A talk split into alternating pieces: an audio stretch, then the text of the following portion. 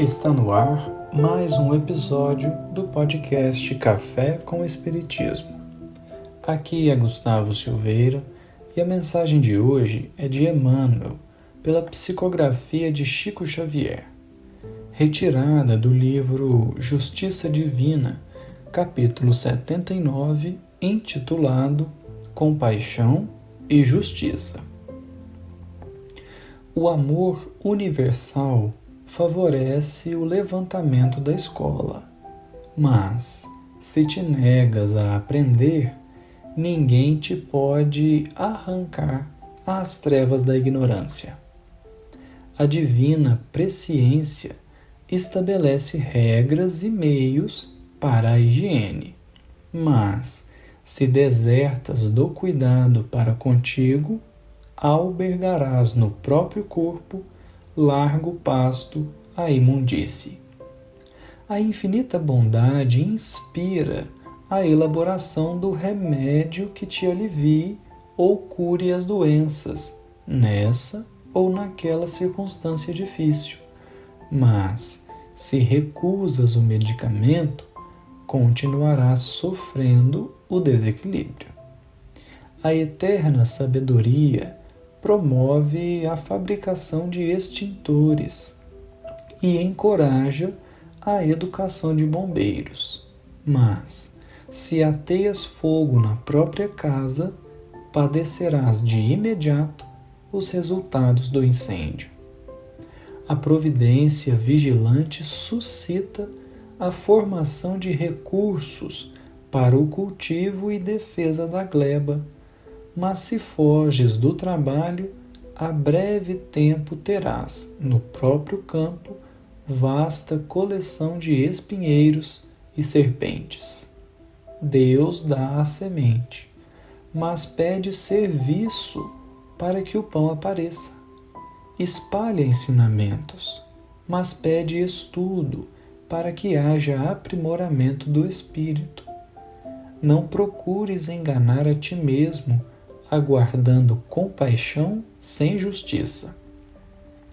Anota os fenômenos da existência e reconhecerás que a vida te concede guias e explicadores, estradas e máquinas. No entanto, exige que penses com a própria cabeça e andes com os próprios pés. Afirma Allan Kardec. Certo, a misericórdia divina é infinita, mas não é cega.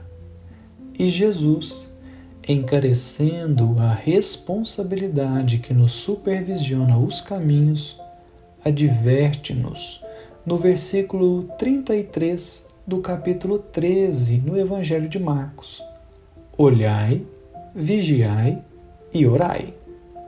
Observemos que o apelo à prudência não inclui simplesmente o vigiai e o orai, e sim começa com ampla objetividade pelo imperativo categórico: olhai.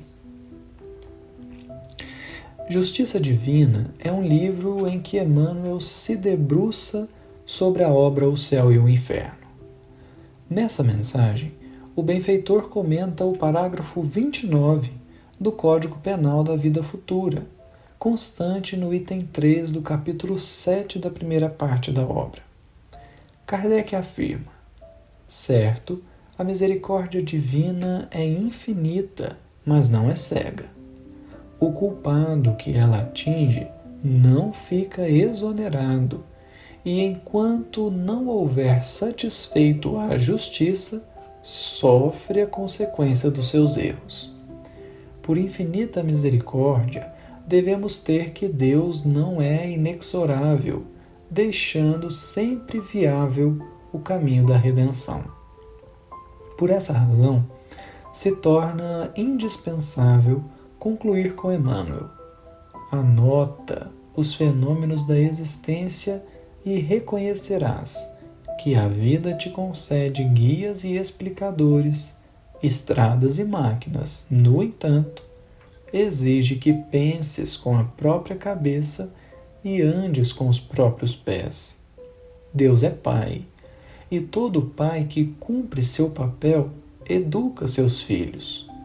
Por vezes, parece que somos levados a situações de grande desafio e de grande turbulência, mas que um olhar mais cauteloso perceberá que há, na turbulência e no desafio, grandes lições que, se bem compreendidas, promovem um salto na evolução do desafiado. Deus dá sempre, mas espera que façamos a nossa parte. Emmanuel, em perfeita consonância com Kardec, faz lembrar a questão 854 de O Livro dos Espíritos, quando o codificador indaga: Do fato de ser infalível a hora da morte, poder-se-á deduzir que sejam inúteis as precauções que tomemos para evitá-la? E os espíritos respondem: Não, visto que as precauções que tomais vos são sugeridas com o fito de evitardes a morte que vos ameaça. São um dos meios empregados para que ela não se dê. Para arrematar a lição, Emmanuel ressalta a fala de Jesus, que nos recomenda não apenas vigiar e orar, mas, antes de tudo, a olhar.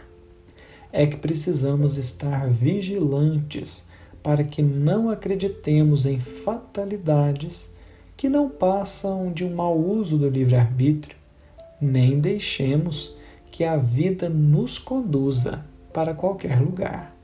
Deus oferta os meios, mas é preciso que nós nos ergamos para atingir os fins de que necessitamos, sem o que nosso mérito é nulo. Mais uma vez, repetiremos com Cristo. Quem tem ouvidos de ouvir, que ouça. Muita paz a todos e até o próximo episódio do Café com o Espiritismo.